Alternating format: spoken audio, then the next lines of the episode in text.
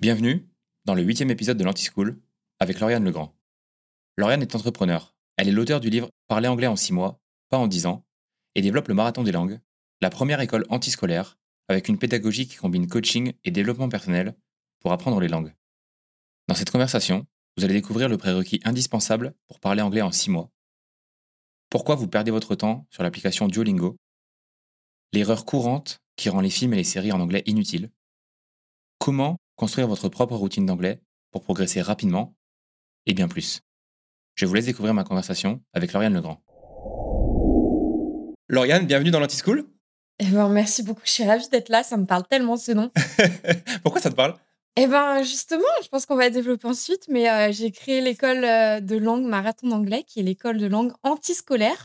Donc euh, je pense qu'on est à peu près sur la même longueur d'onde. Je vais te raconter une petite anecdote pour démarrer. En 2013, je suis parti à Montréal. J'ai fait un échange. Donc, c'est la première fois que je partais tout seul euh, à l'étranger. Donc, pour les auditeurs qui savent pas, Montréal, c'est principalement francophone. C'est au Canada, mais au Québec. Et il y a quand même des anglophones et des hispanophones. Donc, en fait, c'est la première fois où je me suis retrouvé confronté à la réalité du terrain. C'est-à-dire que, pourtant, je me considérais pas comme, tu vois, quelqu'un de mauvais. J'étais pas exceptionnel, mais je comprenais, je lisais des articles un petit peu sur le sport en anglais, je regardais des vidéos. Donc, j'arrivais à peu près à capter ce qui se passait. Mais la première fois que je suis allé à la salle de sport à Montréal et qu'il y a un natif qui est venu me parler, juste pour me dire est-ce que je peux utiliser la machine, j'ai été paralysé totalement. Et du coup, je suis curieux de savoir quand est-ce que toi, tu as eu un peu ce moment de, réalisation, tu vois, de je, suis vraiment naze, il faut que je m'améliore. Merci de partager cette anecdote parce que c'est tellement commun et euh, ça, ça permet déjà de dédramatiser parce qu'il y a tellement de personnes qui pensent être seules à être aussi nul. Mais il faut le partager, il faut le dire. et donc, euh, oui, moi aussi, ça m'est arrivé quand j'avais 18 ans. Quand j'ai eu 18 ans, en fait, je voulais absolument euh, partir à l'étranger parce que le système scolaire, euh, j'étais pas forcément à l'aise. Je bossais comme une malade et j'avais pas des superbes notes. Je pense qu'on développera après. Et donc, je me suis dit, ben, moi, je vais absolument parler une langue, au moins plusieurs si possible.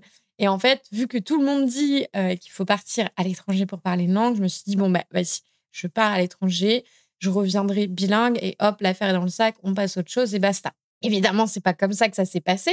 Donc, je, pars en Angleterre à 18 ans, pleine d'illusions, en me disant, mais ça va trop bien, euh, moi qui étais hyper indépendante, euh, valeur numéro une, la liberté. J'arrive en Angleterre et ouais, dès la descente de l'avion, en fait, je me suis, en plus, j'étais dans un petit avion, euh, le plus petit avion que j'ai pris de ma vie, c'était, t'avais des rangées de un siège. J'ai jamais vu ça de ma vie et je l'ai jamais revu après. Bref, donc première fois que je prends l'avion toute seule déjà, je me souviens, la ceinture de sécurité, j'arrivais même pas à l'enlever. Tu vois, il y a une nana qui est venue m'aider. Donc déjà, je commence à perdre mes repères, tu vois. Je comprends pas trop ce qu'on me dit. Euh, là, je me sens bébé d'un coup, tu vois. Moi, à 18 ans, je me sentais assez euh, forte et tout. Enfin bon, bref. Et je descends de l'avion, j'attends, et là, c'était le, papa de la famille qui venait me chercher. Et là, ils arrivent, ils descendent, donc, et là, ils commencent à me parler. Et là, la mâchoire bloquée, il y a rien qui sort. Mmh. Tu sais, tu fais des bruits. Tu fais, tu fais ce que tu peux, en fait. Ou tu fais des yes. Yes, yes, yes. t'as plein d'autres mots, mais tu sais, t'as as un retard de genre 30 secondes. Dans ta tête, tu dis, j'aurais pu dire ça, puis j'aurais pu dire ça. Puis en fait, on est déjà passé à un autre sujet. Et là, du coup, je me ah, c'est fou comme c'est clair dans ma tête. Je monte dans la voiture, on arrive chez eux, on s'assoit. Je m'attendais pas du tout à ce qui allait euh, m'arriver, tu vois. J'arrive là-bas, donc on s'assoit, il me dit bon bah voilà, euh, nous au déjeuner on se fait un vrai déjeuner, tu vois. Et là il me dit bah voilà, il y a, des toasts, euh, bah, fais, ton truc en fait. Genre mets tes toasts dans le toaster et puis mets-toi du beurre et basta. Ok, bon je suis pas chez moi, je découvre l'endroit. Et là il commence à me parler des enfants. Et là je capte rien. Je me dis mais qu'est-ce qu'il me dit? Et là j'étais là et je pense que ça a été un choc des deux côtés, tu vois. Il a dû dire mais merde elle parle pas anglais. Qu'est-ce qui se passe? Enfin déjà là ça a commencé, je me dis oh putain ça va être compliqué cette histoire. Et voilà comment ça a démarré. On va reparler justement des immersions, des voyages. C'est marrant parce que on a cette euh, idée reçue. Alors, je spoil un petit peu ce que je vais dire après, mais c'est pas une idée reçue. On a cette idée reçue qu'en France, on est mauvais dans la langue. Et ça se vérifie quand tu commences à voyager. Tu rencontres des Allemands, tu rencontres euh, des gens des pays nordiques. Je parle des gens qui sont pas natifs. Hein. Et tu vois tout de suite la différence de, enfin, l'écart de niveau en fait. Alors, à force, quand tu commences à voyager, que tu maîtrises un peu mieux la langue, l'écart se réduit. Mais au début, c'est vraiment flagrant. Et du coup, je suis allé un petit peu chercher parce que j'aime bien les stats, j'aime bien les chiffres. Je me suis dit, bon, on dit qu'on est mauvais, mais peut-être qu'on n'est pas si mauvais que ça en France. Et donc, quand j'ai regardé les chiffres, donc je suis allé voir les résultats au SET, donc euh, pour les auditeurs, c'est Standard English Test. C'est un test que les gens passent dans différentes conditions. La moyenne d'âge, c'est 26 ans. Donc, c'est assez bien représentatif quand même de notre génération. On parle pas de gens qui ont 60 ans et qui, apprennent l'anglais vraiment tard. Par contre, c'est que de la compréhension. Mais je me suis dit, l'expression, je pense que c'est encore pire. Donc, euh, on va rester sur la compréhension. Bref, pour arrêter le teasing, on est 34e sur les pays dans le monde. Ma question, c'est pourquoi tu penses qu'on est aussi mauvais? Qu'est-ce qui fait qu'on a cette culture un peu où on a vraiment du mal avec les langues? Alors en fait, avant d'expliquer pourquoi, j'aimerais juste reformuler si c'est OK pour toi. Parce qu'en fait, on dit qu'on est mauvais, mais en fait, on n'est pas mauvais. C'est juste qu'on ne nous donne pas les bons outils. moi, c'est ça en fait. C'est ce pourquoi j'ai ce combat et que ça m'agace parce qu'en fait, on nous donne les mauvais outils et on crée un problème identitaire qui est je suis nul, j'y arriverai jamais, alors que ça n'a rien à voir avec ça. Et en fait, les gens se créent un, et moi la première hein, à l'époque, du je n'y arriverai jamais, et ça te crée des blocages émotionnels qui t'empêchent de parler et de faire euh, tout ce que euh, la langue te permettrait derrière.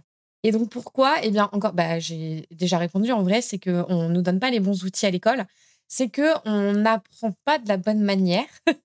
en fait, on fait tout à l'inverse du fonctionnement naturel de notre cerveau et de notre mémoire. Exemple très basique, notre mémoire déteste l'apprentissage par cœur. Et qu'est-ce qu'on fait? On passe des années et des années et des années à saboter notre cerveau. Notre cerveau, en fait, c'est très simple. notre cerveau, notre mémoire, il faut le voir comme un petit enfant. il adore s'amuser.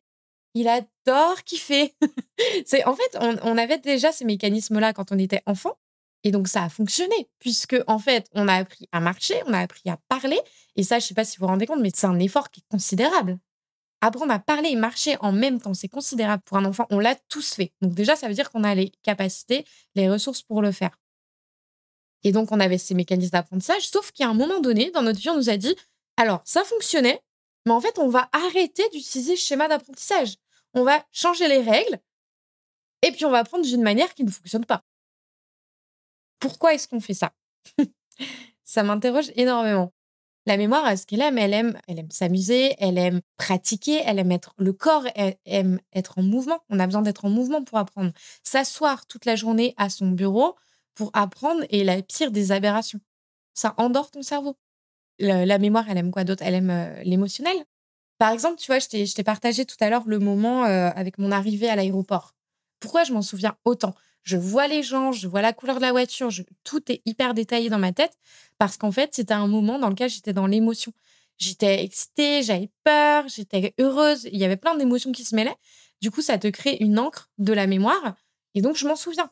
Et en fait, c'est la même chose. Et c'est pour ça que c'est hyper important quand tu apprends quelque chose. Moi, je recommande tout le temps, c'est de le faire avec quelqu'un, tu vois, de pratiquer. C'est un des piliers qui est indispensable. Encore deux fois, on rentrera dans le détail tout à l'heure. Euh, mais quand tu vas pratiquer avec un humain, tu vas avoir des émotions. Tu vas avoir un peu de stress peut-être avant de démarrer. On va se raconter des blagues, on va rire. Et du coup, il y a des choses qui vont s'imprimer beaucoup plus que face à ton livre de grammaire, qui est déjà ennuyant et qui en plus nous rappelle les souvenirs d'école. Et les souvenirs d'école, malheureusement, ne euh, sont pas forcément euh, très joyeux. Et d'ailleurs, je me permets de rajouter sur mon propre monologue que qu'on ait été bon ou mauvais à l'école, dans la langue ou même dans les autres langues, il faut pas s'auto-flageller. Parce que souvent, j'entends les gens me dire Ah oui, mais j'aurais dû bosser plus à l'école, etc. Mais en fait, ça change rien. Tu aurais bossé plus, tu n'aurais pas plus débloqué ta mâchoire, tu n'aurais pas plus parlé la langue, parce qu'en fait, c'est pas l'intention. En tout cas, si elle est mise, elle ils n'utilisent pas les bons outils pour nous permettre de faire ça. C'est ce que tu disais juste avant, c'est que toi, tu bossais beaucoup, mais tu n'avais pas vraiment les résultats qui, allaient avec. Mais c'est ça, moi je bossais comme une malade à l'école. Euh, si on était sur l'échelle du, travail, euh, je pense que j'étais la meilleure élève. Mais en termes de résultats, ce n'était pas le cas. Mais parce que justement, je n'utilisais pas les bons outils. J'étais, alors non seulement j'étais hyper stressée, déjà le stress c'est le nocif numéro un de la mémoire.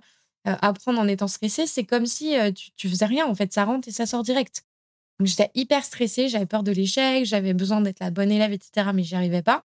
J'apprenais tout par cœur. Je passais des, des journées, je me souviens, tous mes mercredis, toutes mes soirées, je bossais tout le temps, tout le temps. Moi, je me souviens pas avoir une enfance où euh, à jouer, tu vois. C'est juste, je bossais tout le temps. J'écrivais. Ah non, mais moi, ça a été euh, ma scolarité, ça a été un, ça a été un calvaire. Hein. Et j'ai découvert il y a pas si longtemps, donc j'ai quel âge? J'ai 33 ans. Allez, il y a 3-4 ans, ouais, à peine, j'ai découvert les week-ends, prendre du temps libre, du temps pour soi. Même si je voyageais beaucoup et tout ça, je, je, bossais tout le temps comme une folle, en fait. Parce que moi, j'avais la croyance travailler dur pour réussir. Et, et je pense qu'on est nombreux à l'avoir, celle-ci. Non seulement j'avais pas les bons outils, donc je savais pas comment m'y prendre, mais en plus, j'avais cette croyance. Et, et, je me souviens, pour raconter une anecdote, ce qui m'a marqué la première fois. En plus, j'étais au lycée, donc moi j'avais anglais, allemand, parce que j'avais pas eu le choix. Tu sais, j'étais dans une. avant ça, j'étais dans un collège de campagne, donc t'as pas le choix. Il faut bien nourrir les profs d'allemand, donc on vous met allemand. mais vu que je voulais quand même apprendre l'espagnol, j'avais pris une LV3, tu vois. J'étais nulle dans les langues, mais euh, vas-y, on rajoute, on rajoute. Et donc un jour, donc ma prof euh, d'allemand, j'étais terrorisée à chaque fois parce qu'en fait, à, tous les... à chaque fois qu'on avait cours, elle tirait quelqu'un au sort pour aller au tableau et l'interroger sur la leçon précédente. En plus, je me souviens, c'était une estrade, donc on était surélevé, on était une classe de 30, enfin, l'enfer, tu vois. À chaque fois, j'avais la boule au ventre avant d'y aller. Et euh, la veille, donc c'était mercredi. Donc moi, je me dis, bon, bah, la boule au ventre, mais quand même, j'ai bossé comme une malade hier. J'ai tout écrit sur mes feuilles, mes copies doubles et tout. Euh, c'est bon, euh, ouais, c'est cinq mots, ça va le faire. Enfin, ça va le faire. À ce moment, je me suis pas dit ça. et donc, je vais au tableau en me disant, bon, bah, ça va. Et là, elle m'interroge, premier mot, gros bug, je sais pas. Deuxième mot, euh, ouais, ok, je sors un truc, mais en fait, je me plante dans l'écriture. Troisième mot, enfin, je fais ça jusqu'au cinquième mot et je me tape zéro. Et là, je me fais démonter devant toute la classe en mode t'es une feignante. Alors là, elle avait mis le doigt sur un truc. Donc forcément, on en colère, t'es une feignante, t'as pas bossé. Et moi, en colère, mais moi, mais si, j'ai bossé. Enfin, vraiment démonté. Et en fait, je retourne m'asseoir. Je me souviens, j'ai un pote, lui, qui rigolait, il se moquait un peu en mode, oui, ben voilà, elle est encore en train de faire sa drama queen parce qu'elle n'y arrive pas et tout. Mais vraiment, ça allait me chercher loin, tu vois. Et là, je dis, je vais vous prouver que j'ai bossé. Le lendemain, je retourne euh, voir la prof. Donc, j'étais retournée dans la poubelle chercher mes copies doubles qui étaient noircies. Je te jure, il y avait deux copies doubles, je crois, noircies de ces cinq mots, copier, copier, copier. Et là, je lui amène les feuilles. Et là, elle se fait un stop. elle me regarde.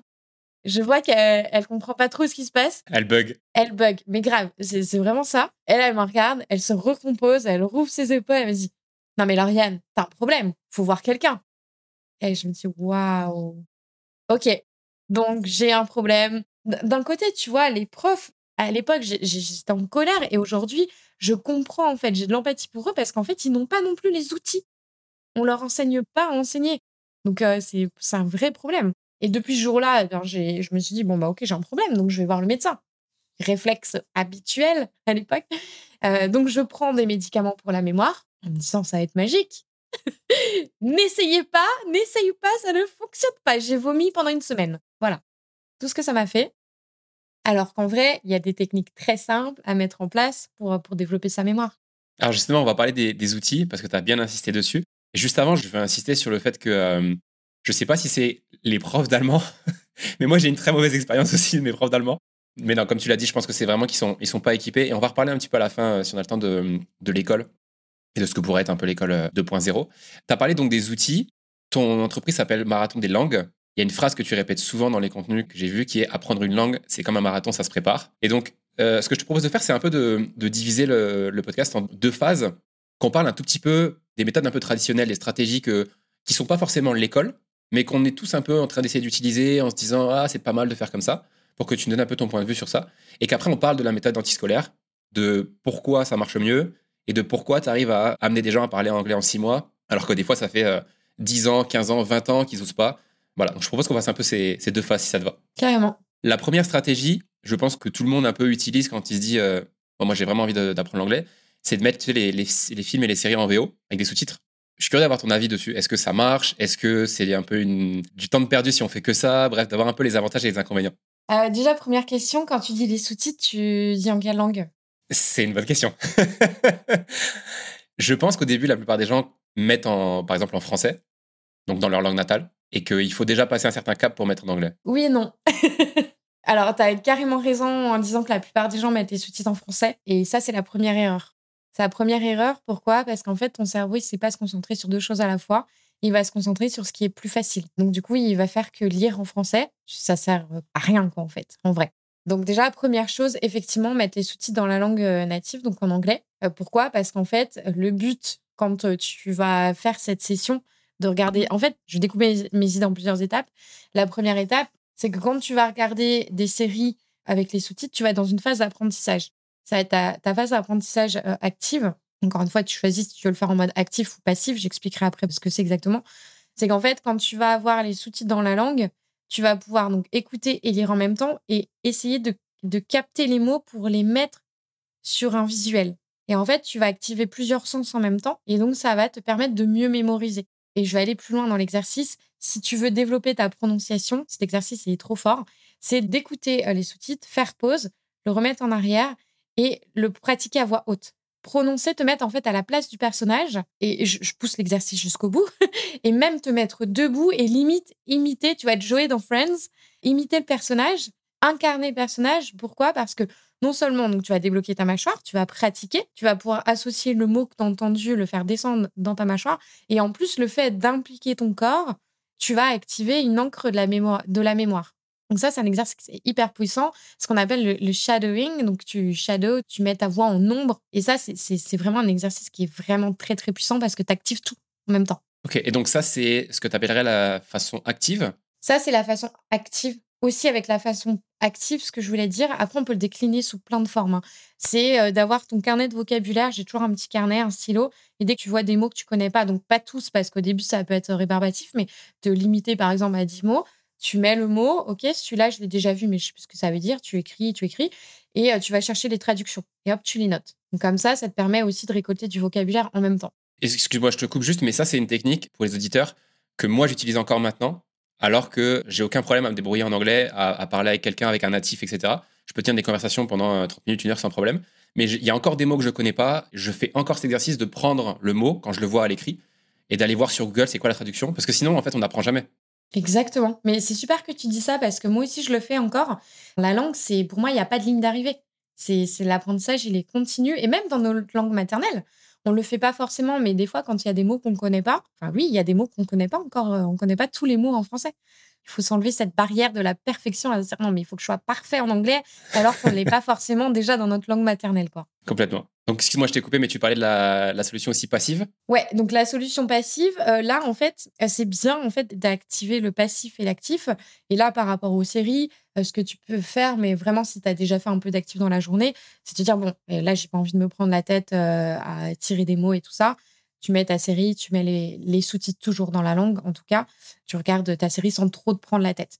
Et ça sera forcément moins efficace que la pratique active mais ça permet quand même d'habituer ton oreille et de, euh, de t'habituer. Donc oui, c'est utile et oui, c'est important de le faire. Et évidemment, il suffit pas de faire que ça, mais c'est une partie du, euh, de la pratique. Qu'est-ce que tu penses des applications? Parce que avant, ça n'existait pas, c'est assez récent et il y en a plein, différentes, avec des technologies différentes. Donc je suis curieux de, savoir est-ce que tu en penses du bien ou est-ce que c'est un peu une, une fausse bonne idée? Ça dépend. ça dépend. Alors, moi, les applications, à chaque fois, je dis ce n'est qu'une pièce du puzzle. Parce qu'en fait, ce qui me gêne, c'est que dans leur message, évidemment, leur objectif, c'est de vendre ou de, de pousser à l'utilisation. Euh, ils vont te dire 15 minutes par jour et tu parles anglais. Sauf qu'ils te disent pas que c'est juste une seule pièce du puzzle et qu'il y a plein d'autres choses à ajouter. C'est en ça que moi, je me bats aujourd'hui pour montrer qu'en fait, il y, y, a toute une méthode d'apprentissage à mettre en place.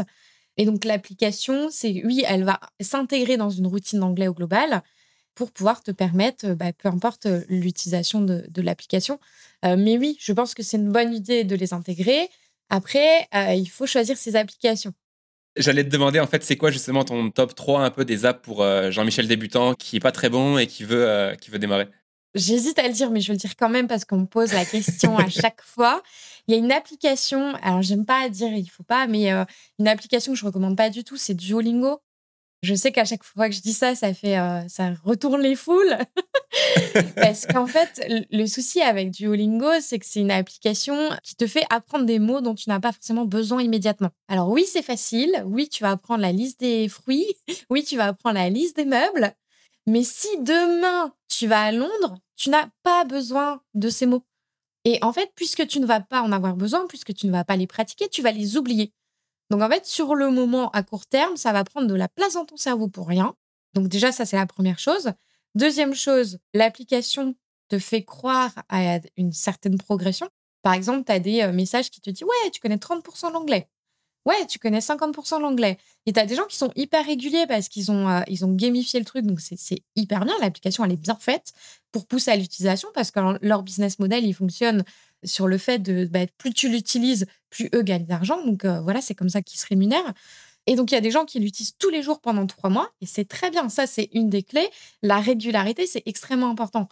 Sauf que, en fait, quand ils arrivent au bout des trois mois et que, comme nous, ils se retrouvent à l'étranger, ah bah bah bah bah, il y a rien qui sort. Bah merde, j'ai utilisé Duolingo pendant trois mois, oh, bah je dois vraiment être nulle. Et là, on revient à la croyance initiale du bah, c'est moi le problème, ça marche pas. L'appli, elle m'a dit que je connaissais la langue à 80%, et ça, ça me pose problème. Donc, non, pas Duolingo. Alors oui, je sais, c'est facile, c'est amusant, mais euh, si vous voulez des résultats, après, voilà, c'est votre choix. Euh, donc, l'application que je recommanderais, moi, il y en a une que je prône énormément, c'est Mosalingua. Alors, déjà, c'est du vocabulaire dont tu as besoin. La loi euh, de Pareto, le 20-80, s'applique aussi pour les langues. Donc, 20% des mots sont utilisés dans 80% des conversations.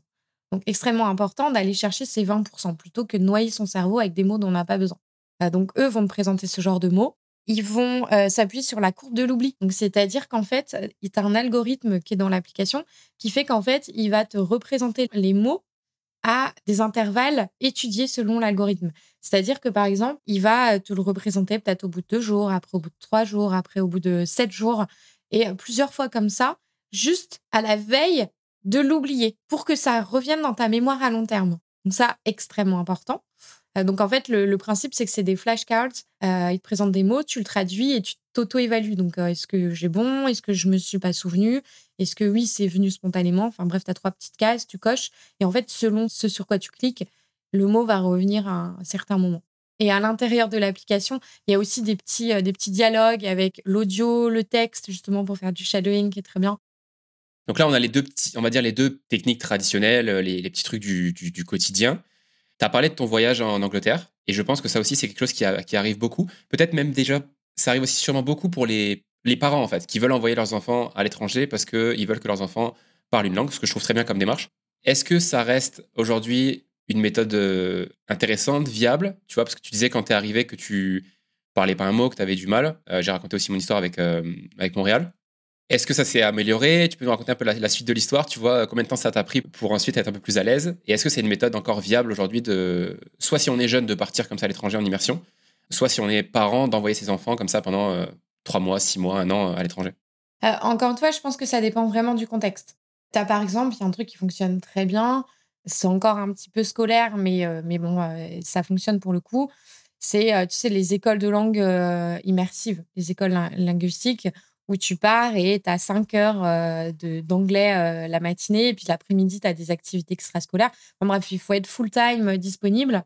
Et c'est quand même des budgets qui sont énormes. Si tu veux faire ça pendant six mois, c'est quand même très, très cher. C'est pour ça que moi, à l'époque, j'étais partie en tant que fille au père, parce que bah, j'avais pas de moyens, en fait. Donc ça, si tu fais ça, c'est OK. Je sais que, je sais que ça fonctionne. Et encore, tu as des gens qui partent en se disant quand même, avec la croyance du bah, c'est bon, la langue va se décharger dans mon cerveau qui prennent pas trop au sérieux les cours, etc., qui fréquentent beaucoup de francophones. Ça, c'est une des principales euh, erreurs, pardon, parce que euh, bah, partir en expatriation, c'est pas simple, malgré tout, même si par la suite, ça devient, euh, ça devient kiffant. Les premiers, tu perds tes repères au début et c'est déstabilisant. Donc, des fois, on a tendance à retourner vers ce qui est familier, trouver des amis francophones. Donc ça, attention à ça. Et je le dis parce qu'en fait, c'est le cas de nombreux de nos élèves qui, justement, sont passés par cette phase sans savoir à quoi s'attendre, en fait. C'est ça qui est important. C'est surtout savoir comment vraiment ça va se passer, à quoi s'attendre pour pouvoir anticiper et pas faire, euh, pas faire ces erreurs. Il y a des idées reçues sur les voyages où on te dit, de toute façon, la seule manière d'apprendre une langue, c'est de partir à l'étranger. Et ça, encore une fois, ça me pose problème parce que ce n'est pas vrai. C'est que oui, effectivement, l'immersion va t'aider, mais si tu pars en immersion avec les idées dont on a parlé juste avant, en disant la langue va se décharger dans mon cerveau, ça va pas fonctionner. En fait, la méthode justement que j'enseigne et dont on va parler juste après, c'est que c'est la même que tu sois en France ou à l'étranger. Et moi, je recommande même d'appliquer ça euh, en France avant de partir pour justement avancer sur son niveau. Je recommande plutôt d'aller jusqu'à un niveau euh, B1, tu vois, intermédiaire, pour être suffisamment euh, confiant. Parce que pour moi, c'est de ça dont il s'agit. Au-delà de la langue, c'est vraiment la confiance en soi pour pouvoir se débrouiller. Et ensuite, tu vas accélérer. Et c'est là où tu vas gagner du temps. Euh, plutôt que de partir sans savoir parler, sans savoir rien dire du tout, en fait, ça va bloquer, ça va renforcer euh, ton manque de confiance en toi et ça va te pousser à aller vers des trucs qui sont familiers, c'est-à-dire aller trouver des amis français, etc. Donc oui et non. ça dépend dans quel contexte. D'accord. Ça revient à ce que tu disais, en fait, euh, ce que tu répètes constamment, qui est ça, ça, se prépare, en fait, à apprendre une langue. C'est pas juste on part, on va voir ce qui va se passer. Ça peut marcher pour certaines personnes et ça a marché pour plein de personnes, mais c'est peut-être pas la meilleure méthode de la façon la plus optimale d'apprendre. Exactement. Si vous n'avez pas le temps, eh ben, préparez-vous. on va parler un peu de la méthode antiscolaire. Tu répètes aussi dans tes contenus que c'est important de savoir où on va et que c'est important de se fixer des objectifs. De pas juste dire Ah, tiens, je veux parler anglais. Donc, c'est quoi un bon objectif pour toi? Un bon objectif, c'est un objectif qui est précis et qui vient éveiller un besoin émotionnel. quelque chose qui est bien caché, quelque chose qu'on voit pas forcément. Pour moi, c'est ça qui va permettre de rester, euh, de rester motivé sur, sur plusieurs mois, en fait, de pas abandonner. Donc, euh, bien définir où on va, pourquoi on y va, en combien de temps, c'est quoi l'échéance. Est-ce que euh, juste je veux parler anglais un jour Si c'est le cas, c'est que c'est pas le bon moment. Et dans ce cas-là, on va pas rester motivé et c'est OK. Il n'y a pas besoin de, de dramatiser le truc. C'est juste qu'il faut attendre que. Enfin, attendre. Si tu as un, projet, par exemple, dans six mois, dans un an, là, c'est le bon moment. Et si ce projet te tient vraiment à cœur, par exemple, j'étais en ligne hier avec, avec une personne qui me disait Non, mais moi, je, veux vivre en Australie. Et, vraiment, c'était. tu sentais que ça venait du cœur, tu vois? Il y avait des raisons émotionnelles derrière, on a détaillé, etc. Et, et c'est extrêmement important parce que tu sais pourquoi tu fais les choses. Et du coup, ça te donne aussi la foi de te dire Bah oui, je peux le faire. Parce que souvent, enfin, en tout cas, nous, avec ce type de personnes qu'on traite, c'est que euh, c'est un peu l'école de la dernière chance. Du non, mais j'ai testé plein de trucs, je suis nulle, j'y arriverai jamais, c'est pas pour moi.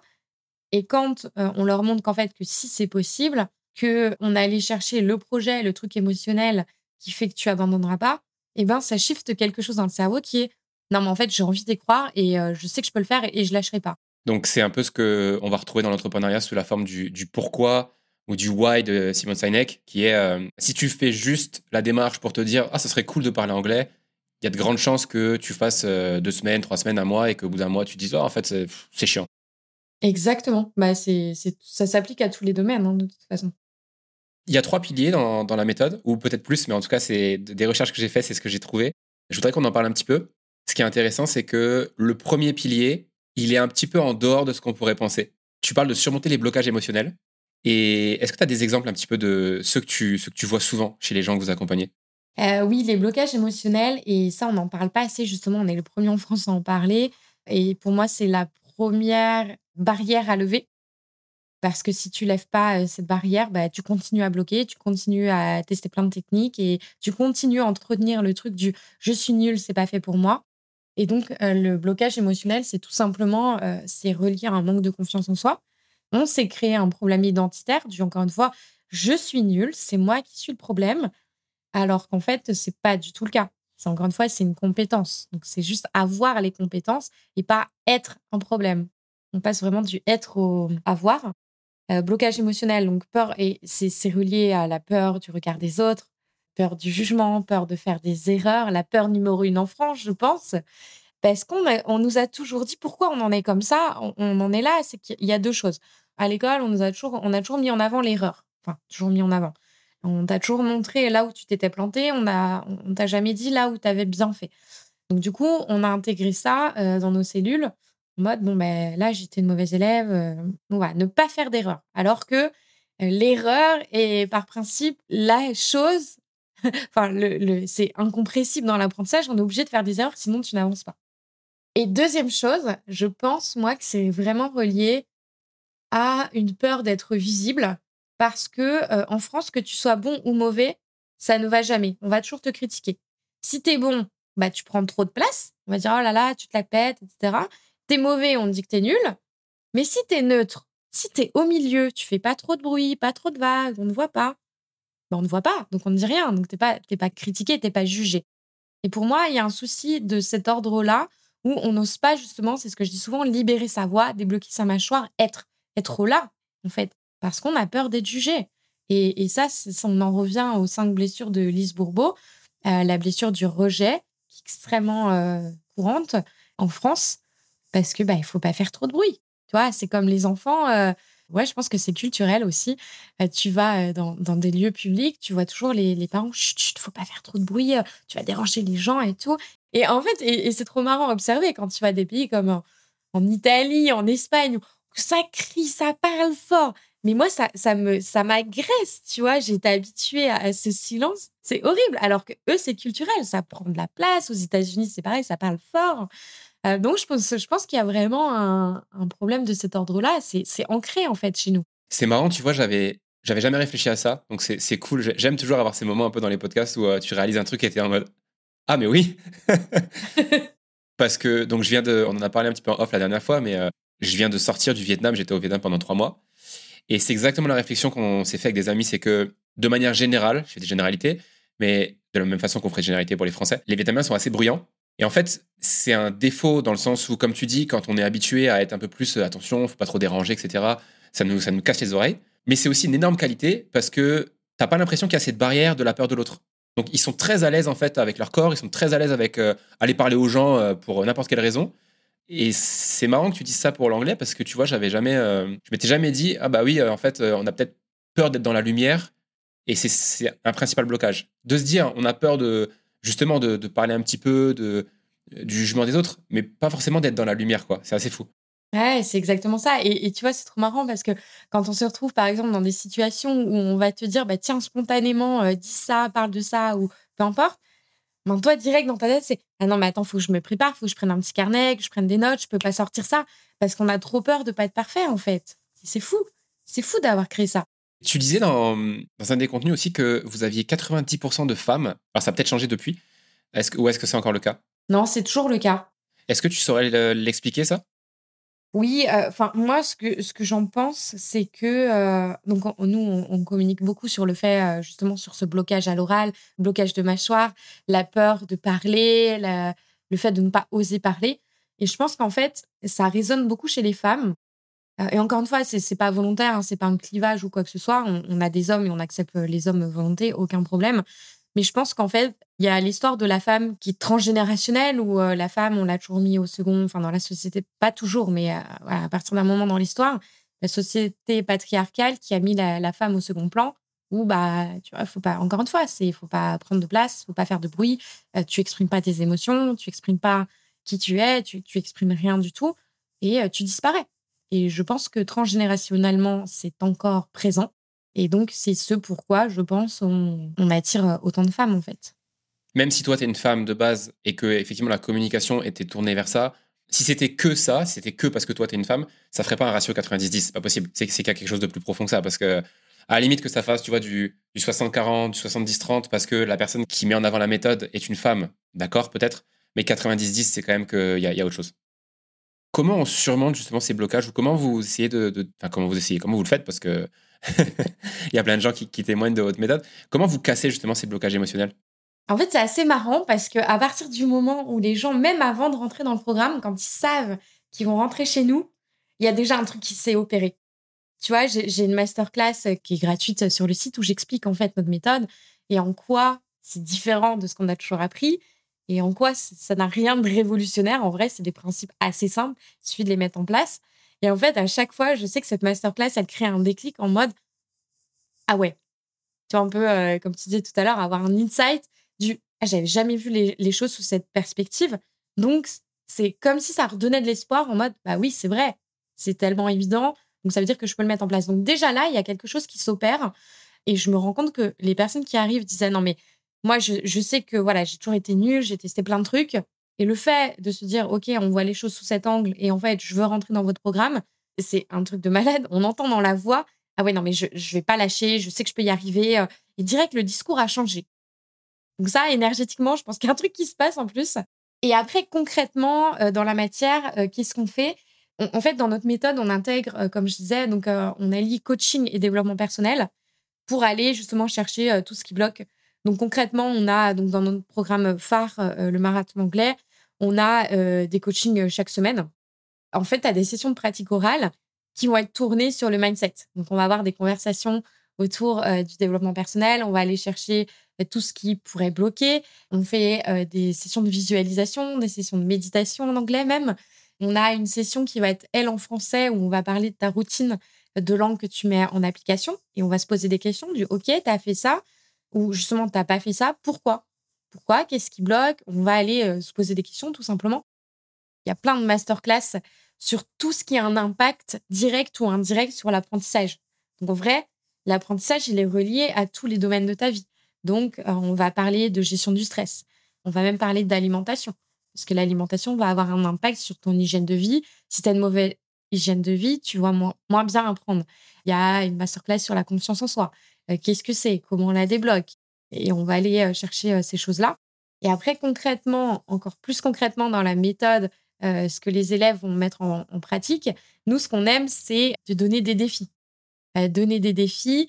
Encore une fois, c'est important de mesurer où tu mets le curseur parce que souvent, on a tendance à avoir une marche trop haute en se disant non, mais j'y arriverai jamais, c'est le défi qui paralyse. Moi, j'aime bien trouver le défi qui fait, sais, qui donne le petit rire nerveux, un peu babette du Ah, oui, ok, j'ai envie de le faire, mais j'ai peur, tu vois. Quand à ce stade-là, c'est parfait. Tous les mois, on a des défis. Euh, donc, euh, les personnes peuvent choisir et les mettre en application. On les pousse à, se mettre aussi leurs propres défis. Qu'est-ce qu'on a d'autre? Bah, La pratique orale, tout simplement, le fait de, pratiquer, parce que je sais que c'est la peur numéro une mais c'est aussi le levier le plus euh, important pour apprendre quoi que ce soit. Hein. C'est comme la conduite. Si tu apprends euh, la notice de ton moteur, très bien, mais si tu conduis jamais, tu ne sauras jamais conduire. Et la première fois où on conduit, on ne sait pas conduire. Et là, c'est la même chose. Il faut le faire de manière imparfaite pour ensuite pouvoir s'améliorer. Pourquoi tu défends autant le fait qu'il faut parler le plus vite possible? Eh bien, justement, parce qu'en fait, c'est le meilleur levier d'apprentissage.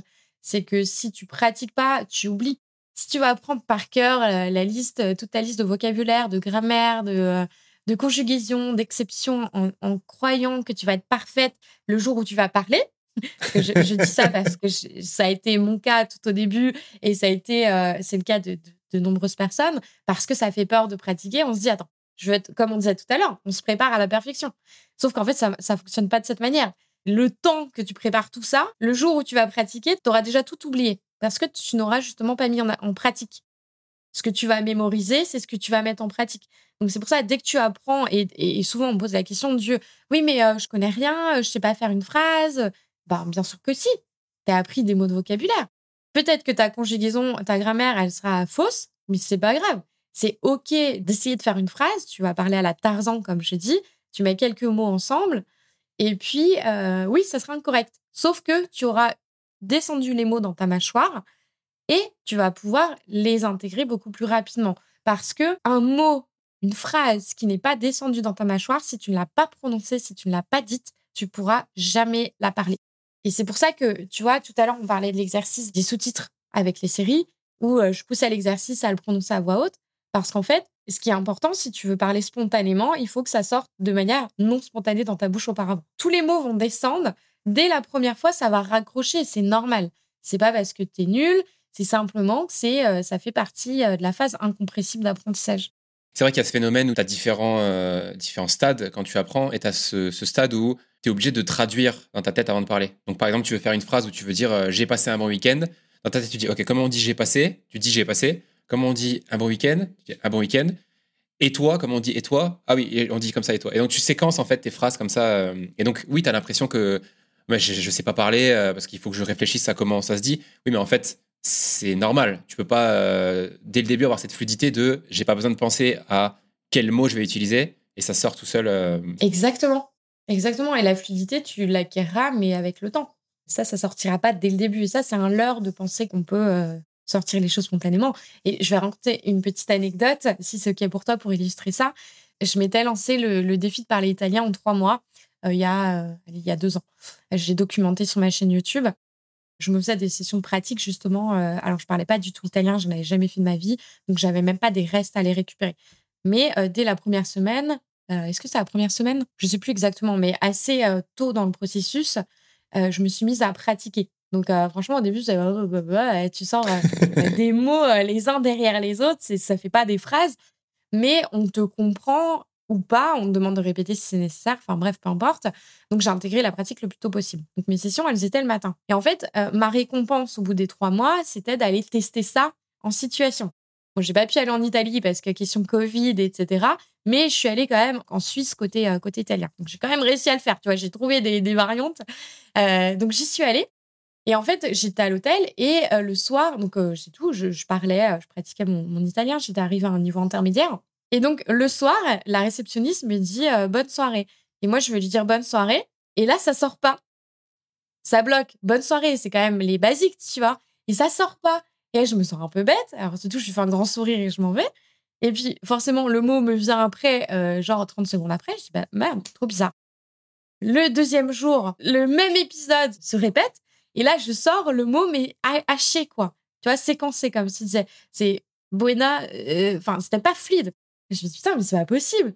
Et donc, le troisième jour, il sort spontanément. Et là, je me dis, OK, c'est bon, je, je sais pourquoi. C'est tout simplement, vu que je faisais mes sessions le matin, le buena serata, je l'avais appris, mais par écrit, je l'avais jamais prononcé, je l'avais jamais dit à l'oral. Donc là, il avait juste besoin de descendre dans ma mâchoire. Bah là, trois fois. Ça peut être trois, quatre fois, ça dépend, c'est pas une règle. Mais il a besoin de descendre plusieurs fois. Et c'est normal que la première fois, ça soit pas fluide. Et du coup, une fois que tu l'avais dit la troisième ou la quatrième fois, ça y est, ça sortait tout seul. Et après, c'était spontané. Effectivement. Ça me fait penser un petit peu à hum, quand tu notes, tu sais, tu prends des notes. Alors là, je parle plus dans le cadre de l'entrepreneuriat, on sort un petit peu des langues, mais quand tu prends des notes sur un bouquin ou sur une vidéo ou un truc comme ça, une des meilleures façons de retenir ce que tu as pris comme note, c'est de repartager ça à quelqu'un en fait. Donc dans une conversation, euh, si tu fais un post sur les réseaux sociaux, une vidéo, peu importe, mais juste le fait de repartager des choses que tu as notées, tu les retiens beaucoup plus que si tu les as juste notées, et évidemment que si tu les as juste lues. Donc euh, il y a ces stades en fait où... Et du coup ça me fait penser à ça, le fait que tu l'avais appris, donc tu connaissais le mot, mais c'est juste que tu l'as pas utilisé, donc il fallait un petit temps d'utilisation pour qu'après ça rentre et que ça, connecte. C'est exactement ça, et c'est ce qu'on appelle la teaching method, où euh, tu enseignes les choses à quelqu'un. Et ça, c'est une des meilleures techniques de mémorisation. Effectivement, c'est encore une fois, c'est lié à la pratique. Et ça, c'est pareil, on, en parle, on en parle souvent. C'est par exemple, euh, tu vois, les premières fois où euh, les personnes commencent à pratiquer devant un natif, encore une fois, ils partent avec des attentes dire, bah, il faut que ça soit parfait, il faut que ça soit fluide. Mais non, en fait, c'est un moment d'apprentissage. Donc, ça sera pas fluide. Et c'est justement le but. Et justement, euh, quand souvent on pose la question du mais comment je fais avec la grammaire et tout ça, avec la grammaire, la conjugaison, je dis bah si par exemple tu veux te focus, et si tu veux et pratiquer et en plus améliorer ta conjugaison sur un point en particulier, ce que je t'invite à faire c'est revoir les principes théoriques. Ok, tu les lis machin, te prends pas trop la tête, juste tu les vois, les apprends pas pendant des heures tu essayes surtout de comprendre. Au lieu d'apprendre par cœur, tu essaies de comprendre. Ça, c'est pareil. C'est la première encre de la, de la mémorisation, c'est la compréhension. Tu vas euh, dans ta session avec ton natif et tu lui demandes qu'il te pose des questions sur ce que tu as appris. Donc, tu fais un message avant et comme ça, quand tu arrives dans la session, c'est prêt. Il te pose des questions et là, toi, ça te permet de te dire, OK, bon, je vais lui expliquer ce que j'ai appris. Ça sort pas spontanément, tu n'arrives pas à l'expliquer, mais tu te dis, ah non, mais attends, je sais pourtant. Mais en fait, ça veut dire que tu es dans l'illusion de savoir il y a souvent cette différence du non, mais ça, je sais, c'est bon, euh, on passe à autre chose. Sauf que non, si tu n'es pas capable de le restaurer à quelqu'un, c'est que c'est pas intégré, c'est que c'est pas compris. C'est là où tout se joue, en fait. Tu connais la méthode euh, Feynman pour prendre des notes? Oui, oui. Et, justement, la, une des étapes, je suis pas un expert hein, de la prise de notes, mais il y a plusieurs étapes. Et il y a une des étapes qui est, ou une de ces phrases un peu clés, qui est être capable d'expliquer un concept ou une idée à un enfant de 8 ans ou de 10 ans. Parce que tant que vous n'êtes pas capable d'expliquer un concept ou une idée un enfant de 8 ans ou 10 ans, c'est que vous le maîtrisez pas assez. C'est exactement ça. C'est totalement ça. Ouais. Donc là, on a parlé de ce premier pilier qui est euh, les blocages émotionnels. On a dérivé un peu vers, euh, vers la parole. Juste avant de revenir sur le deuxième pilier, comment tu conseilles aux gens, tu vois, je reprends Jean-Michel débutant, qui travaille à, Paris, à la Défense, et euh, qui veut parler au quotidien, comment il peut mettre ça un petit peu en application dans son quotidien? Alors, il y a différentes manières de faire et surtout, encore une fois, il y a un curseur à prendre en compte, c'est à quel endroit ta peur se situe. Si aujourd'hui, tu es prêt à aller parler en, live avec un natif, eh bien, fais-le. Si aujourd'hui, c'est trop paralysant, euh, tu te dis, ah non, non, mais je suis incapable, et tout de suite, tu sens le corps qui recule en mode, je suis pas prêt, euh, va pas, encore une fois, sauter du pont sans élastique. L'idée, c'est pas de se paralyser et de creuser ce, ce blocage, euh, c'est d'y aller étape par étape, progressivement. Donc, si cette peur, elle est vraiment paralysante, moi, je conseille de faire les étapes intermédiaires qui seront ouvrir la mâchoire un maximum. Comme on disait tout à l'heure, si ce n'est prononcer à voix haute des sous-titres de série, ça, ça fait partie de la méthode. Euh, pratiquer à voix haute tout seul dans sa douche, dans sa voiture, c'est OK. Encore une fois, c'est toujours ouvrir sa mâchoire.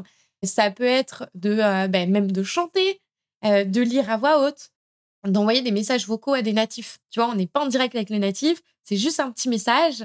Donc ça, c'est OK aussi. Et, ce que j'aime dans ce genre de petites étapes, c'est qu'en fait, ça, envoie, ça va envoyer, ça fait un peu peur, c'est un peu challengeant, mais quand tu l'as fait, déjà, tu as un shot de dopamine qui se déclenche et ça te, t'es trop content, tu es trop fier de toi. Et en plus, ça envoie un message à ton cerveau en mode, bah, tu vois, tu avais peur, mais en fait, t'es pas décédé. Parce que tu sais, les mécanismes de.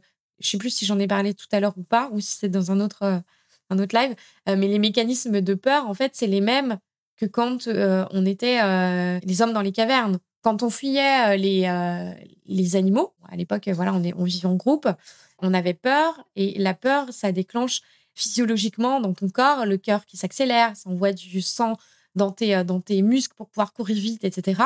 Tu transpires, enfin bref, c'est un instinct de survie en gros. Et en fait, aujourd'hui, quand on a une peur, c'est toujours le même mécanisme. C'est-à-dire qu'on se prépare à fuir un danger. Sauf qu'en vrai, il n'y a pas de danger. C'est juste nous qui avons créé cette peur. Et en fait, quand tu te confrontes à la peur, ça te permet d'envoyer ce message à ton cerveau, OK, j'ai un mécanisme de peur qui s'est mis en place, mais en fait, il s'est rien passé après. Donc, ça veut dire qu'il n'y avait pas de danger. Et donc, ça permet de reprogrammer son cerveau par rapport à ça aussi. Et c'est pour ça que c'est important d'y aller étape par étape et que, en fait, euh, ce que tu vas faire là, bah, dans six mois, tu vas te dire, oh là, c'est pas possible, j'avais peur de ça. Maintenant, c'est, j'ai oublié que j'avais peur. En fait, c'est devenu euh, automatique. Et donc, petit à petit, on va faire ça et jusqu'à l'étape ultime d'aller parler avec un natif et de pratiquer. En plus, il y a un truc qui se passe avec les natifs, c'est que souvent, tu as l'impression moi, je parle pas d'autres langues, je parle que d'anglais. Mais pour avoir parlé avec euh, des anglophones de différents pays, tu as toujours l'impression, tu dis toujours, oh là là, ils vont se moquer ou ils vont, euh, ou ils vont arrêter de me parler parce que je suis pas capable d'aligner trois phrases. Et en fait, tu te rends compte que non, ils sont super sympas. Et au contraire, ils vont t'aider. Ah, tu as voulu dire ça. Ils te corrigent des fois sur un mot. Donc, ça aussi, je trouve que c'est une. Là, tu as parlé un peu des, des, petits steps et des. Euh, ce que les anglophones, justement, ils appellent les quick wins. Le fait de faire des petites victoires comme ça, step by step, et, et de renforcer un peu ce, ce cycle vertueux je trouve que quand tu as comme ça des fois du, feedback de quelqu'un que tu connais pas forcément, mais qui te dit ah t'as voulu dire ça et qui te redonne le mot, ça aide aussi à prendre confiance en toi et à se dire ah bah en fait à casser un peu cette peur dont tu parlais du jugement. Bon après quand tu es arrivé à parler avec des natifs, tu as commencé à bien casser cette peur là, mais quand même il reste toujours cette appréhension de je bafouille, j'ai dit un mot, euh, c'est pas le bon mot, etc. Il y a une anecdote qui est assez drôle par rapport à l'anglais pour les auditeurs. Si jamais vous vous dites de temps en temps que euh, vous n'avez pas dit le bon mot en anglais ou c'était pas la bonne prononciation, dites-vous qu'il y a des langues comme, euh, je suis pas un expert, hein, mais comme le chinois, où si vous changez une petite intonation, ça peut vouloir dire un truc complètement différent et très très grave. C'est vrai ça. pas très très grave, mais très très particulier. Au moins en anglais, vous n'avez pas ce problème-là. C'est très rare en fait de dire un autre mot. Exactement. Mais c'est marrant ce que tu dis parce qu'effectivement, et en plus culturellement, c'est peut-être pas forcément accepté. mais, euh, mais, mais, oui, effectivement, c'est. Et en plus, on n'a pas l'impression, parce qu'on a développé un trauma et qu'on n'avait pas euh, les, les, bons outils avec la langue, mais l'anglais, c'est l'une des langues les plus simples au monde à apprendre. T'as pas de conjugaison qui change à chaque personne. C'est hyper simple. Euh, mais effectivement, après, c'est juste le trauma qui a été associé à la langue pour moi et qui fait qu'on a l'impression que c'est difficile à apprendre. Je reviens sur le deuxième pilier. Tu parles de construire une routine personnalisée. On a un peu parlé des différentes stratégies il y a un petit concept. T'aimes bien les concepts, je trouve. Hein, quand tu dis parler comme Tarzan, etc. Et je trouve ça cool parce que c'est facile à, retenir. Il y a un petit concept que tu donnes qui est avoir une méthode brosse à dents. C'est quoi une méthode brosse à dents la. Oui, j'aime bien mettre des images. Je suis hyper visuelle, donc du coup, je parle en images. Alors, la méthode brosse à dents, c'est tout simplement le fait de se créer une habitude. Parce qu'une langue, euh, ça ne s'apprend pas une heure ou deux heures par semaine comme à l'école. Ça s'apprend tous les jours. C'est une langue vivante, ça se vit, ça s'expérimente. Et donc, la méthode brosse à dents, c'est de créer l'habitude au point que ça devienne euh, ben, automatique. Tu vois, à l'époque, les enfants, enfin les parents, pour le coup, disaient va te brosser les dents, va te brosser les dents. Ils répétaient ça pendant des années.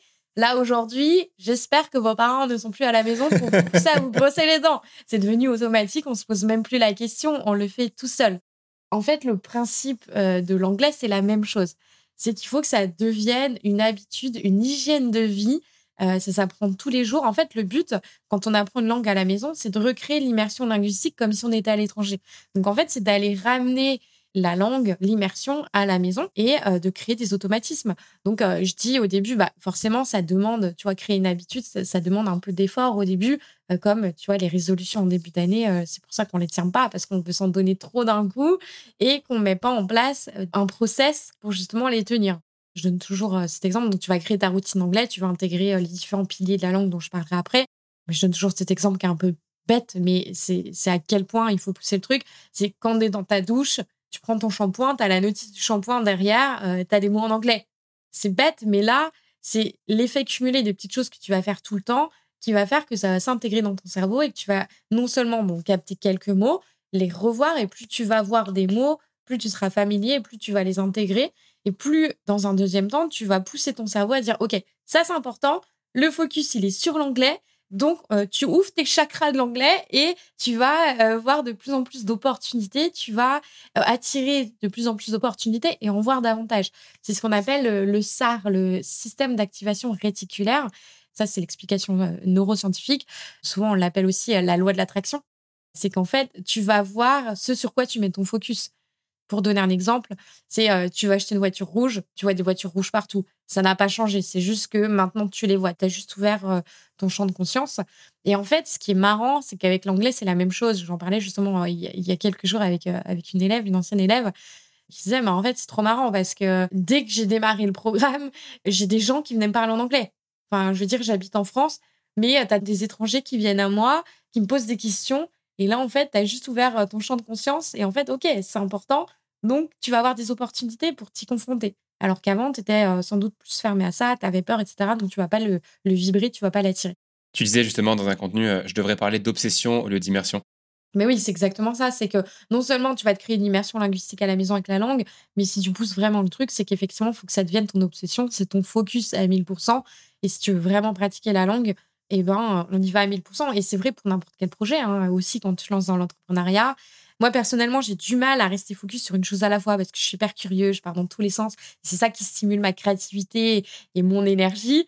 Et de l'autre côté, je me dis, mais merde, je sais que le plus efficace, c'est d'être focus sur un truc à la fois, mais c'est pas simple. Mais effectivement, si c'est un truc qui est vraiment important pour toi, ben, tu sauras le faire. Effectivement, si au bout, tu as défini le, le, levier émotionnel, le projet qu'au bout, moi, je peux te dire que tu peux le faire. D'où le fait, justement, comme tu disais au tout début, de, d'avoir un objectif euh, profond, pas juste Ah, tiens, ce serait cool de parler anglais. Exactement. Et dans tous les cas, si tu dis un jour je vais parler anglais, un jour déjà, c'est pas un jour de la semaine, ça n'existe pas, tu le feras jamais. si tu le feras jamais. Donc, euh, il vaut mieux attendre le bon moment. Ouais, finalement, il faut que ça vienne de l'intérieur. C'est pas juste, tu te dis, euh, bah, encore une fois, je, me répète, mais c'est pas juste, tu te dis, tiens, c'est cool, j'ai un pote qui est parti à l'étranger, il parle anglais, j'aimerais bien faire pareil. C'est beaucoup moins puissant, comme tu disais, que, je sais pas, par exemple, j'ai absolument envie de euh, construire une famille euh, bilingue, tu vois, un truc. Euh, je sais pas si il y a des gens qui sont comme ça, mais d'avoir ce, profond désir de dire, moi, je veux vivre à l'étranger, je veux une famille bilingue, et donc c'est hors de question que je continue à pas maîtriser cette, cette langue.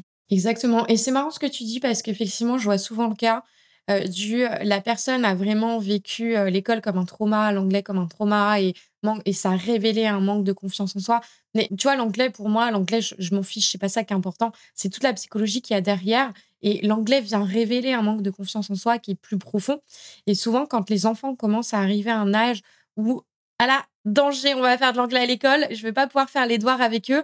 Et là, ça vient réveiller ce, challenge identitaire qui est, OK, je veux pas que mon enfant il vive la même chose que moi. Donc, je vais trouver les moyens pour moi, non seulement me soigner, entre guillemets, euh, réussir à, parler la langue, mais en plus pouvoir lui transmettre et qu'ils subissent pas le même truc parce que les schémas se répètent. On sait que la méthode ne fonctionne pas, mais ça fait des années et des années qu'on continue à appliquer les mêmes schémas. Tu vois, il y a cette phrase qui dit la folie, c'est de, répéter toujours la même chose et de s'attendre à des résultats différents. Ben là, c'est la même chose. L'école est carrément dans ce schéma-là. Alors oui, il y a des petites choses qui évoluent, qui s'améliorent, mais ben, là, il faudrait transcender le, le programme, quoi.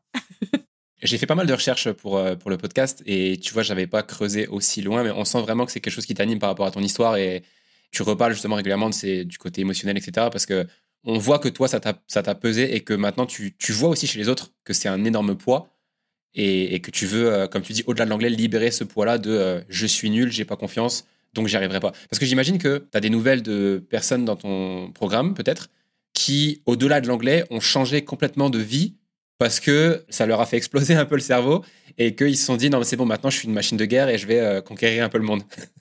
ah oui, j'adore ça me fait je sens que ça vibre à l'intérieur quand je t'entends, j'ai la chair de poule, mais c'est tellement ça, c'est ça qui est incroyable et ça va au-delà de mes espérances parce que moi là-bas je, je pensais pas que ça aurait été aussi puissant, tu vois, je, partage mes outils, mais effectivement, euh, on se rend compte que c'est alors OK, tu viens pour l'anglais, tu parles anglais très bien, on débloque ça en six mois, c'est bon, c'est réglé, mais ça va au-delà de ça. C'est c'est une transformation intérieure qui est juste incroyable. Et effectivement, euh, sur notre site, euh, on a des témoignages d'élèves qui ont changé de vie. C'est que, en fait, tu as un effet domino qui s'opère qui, ok, dans ma tête, je pensais que c'était impossible, c'était pas pour moi. En fait, je suis capable de le faire assez rapidement. Donc, en fait, ça veut dire que je suis capable de plein d'autres choses. Ça veut dire que j'ai tellement nourri de croyances à propos de moi qui sont totalement fausses. On a par exemple Hélène qui pensait qu'elle était alors, nulle. C'est toujours les mêmes termes, tu vois. Je suis nulle, j'y arriverai pas. Déjà, elle, elle débloque, donc elle parle anglais. Et le fait d'avoir débloqué, son mari lui a dit Bah voilà, euh, t'as réussi parce qu'il y croyait plus trop non plus à la base, à, force, tu vois, quand tu utilises plein de méthodes. Euh, mais il l'a toujours soutenu.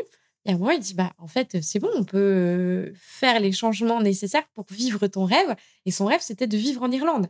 Donc, les trois enfants, le mari ont carrément changé de vie. Ils sont partis vivre en Irlande pendant un an. Et c'est juste incroyable. Tu vois, encore une fois, tu vois, il y a cette phrase. Alors, je parle beaucoup d'univers, d'énergie, etc. Mais moi, j'y crois profondément. Fais les choses et le ciel t'aidera. En fait, plus tu vas te mettre en action et plus tu vas avoir des, choses qui vont venir à toi pour t'aider à avancer. Donc, on a cet exemple. On a aussi, euh, je parle souvent, c'est euh, Valentine. Valentine, pareil, complètement bloquée à l'oral, mâchoire bloquée. Au téléphone, je me souviens, c'est moi à l'époque qui prenais les appels de candidature, qui m'avait dit non, mais je vais être un calvaire pour toi. Euh, et moi, à chaque fois, je, je jubilais en me disant mais c'est parfait en fait, parce que plus tu es frustré, plus tu auras envie de, de sortir de cette situation. Et finalement, alors je sais qu'elle, me souviens, elle m'avait dit qu'elle avait deux blocages, donc euh, l'anglais, la conduite. Ben, dans la foulée, elle a passé son permis de conduire. Et euh, je me souviens, on avait fait un, appel de suivi. Elle me dit, ah, ben, je viens de faire un trek de 10 jours dans la forêt, euh, enfin en montagne. en fait, ça m'a inspiré. Et tu vois, ça débloque plein de choses. Et, et je trouve ça génial parce que, et c'est pour ça que je parle de méthode holistique, c'est que on vient pas parler anglais, on vient lever ses blocages. Et derrière, ça permet de faire plein de choses. Et que ça soit l'anglais ou autre chose d'ailleurs. Pour moi, c'est un programme de développement euh, personnel déguisé. Et c'est ça qui est génial. Et c'est ça qui m'anime en fait. Encore une fois, l'anglais, ça m'intéresse pas réellement. C'est tout ce que ça permet derrière. Tout ce que ça révèle et tout ce que ça permet derrière. J'y crois beaucoup, moi, cette. Euh, cette euh, je sais pas si c'est une théorie, parce que du coup, empiriquement, ça se, ça se vérifie, mais je pense qu'on ne change pas le, le, mindset par le mindset, donc on ne change pas ce qu'on a dans notre tête en réfléchissant dans notre tête. Je pense que c'est vraiment l'action qui nous fait changer. Pour tout, hein, je parle dans la vie de manière générale. Moi, je donne l'exemple des fois de la, confiance, justement, sur le fait que euh, quand tu es un homme et que tu manques de confiance en toi, tu peux te dire autant que tu veux, te faire des affirmations positives dans le miroir, etc. Euh, je le sais parce que moi, c'est mon cas. Ça aura jamais le même impact que quand tu mets les gants et que tu vas à un cours de boxe. Parce que la confrontation masculine, il y a, une vraie action qui se passe au niveau biologique. Comme tu disais tout à l'heure, il y a de l'adrénaline, etc. Et le fait de, entre guillemets, survivre à un entraînement, puis deux, puis trois, etc., puis après des sparring où tu t'appuies un peu plus les coups. Désolé, je rentre un peu dans le technique, mais c'est juste pour expliquer que cette action-là fait que intérieurement, tu te dis, OK, ben là, j'ai été confiant, en fait, dans cette situation-là. Et donc, ça a beaucoup plus d'impact que juste de dire dans ta tête, devant le miroir, oui, je suis quelqu'un de confiant, oui, je suis un homme confiant, etc. Tu vois, ça se vérifie aussi sur des choses où euh, tu viens, comme tu dis, pour une langue, et en fait, euh, tu changes complètement de vie parce que le blocage, il fallait une action pour le changer, en fait. Exactement. Et j'adore ce que tu dis euh, en ramenant ça au côté masculin. Et je trouve que c'est, encore une fois, je m'éloigne un peu du sujet, mais je trouve c'est important de le rappeler, c'est que c'est d'autant plus difficile pour les hommes, je trouve. Et c'est pour ça, je pense qu'il y en a peut-être beaucoup qui n'osent peut-être pas venir chez nous, qui n'osent pas, parce qu'en fait, il y, a ce poids transgénérationnel du t'es un homme, t'es censé être fort, tu montres pas ta vulnérabilité, t'as pas le droit. Et donc, il y a un carcan qui est là, qui fait que t'as pas le droit en fait. Tu dois te montrer fort tout le temps. Et, moi, ça me peine de voir ça, mais c'est en train de changer. Et je suis contente qu'il y, ait de plus en plus d'hommes justement qui, parlent de sujets. Je pense que c'est important d'éveiller les consciences par rapport à ça aussi. Tu as parlé des différents piliers de la langue. Est-ce que tu peux nous, expliquer ce que c'est? Oui, alors les différents piliers de la langue, tu as la compréhension orale, écrite, expression orale, expression écrite.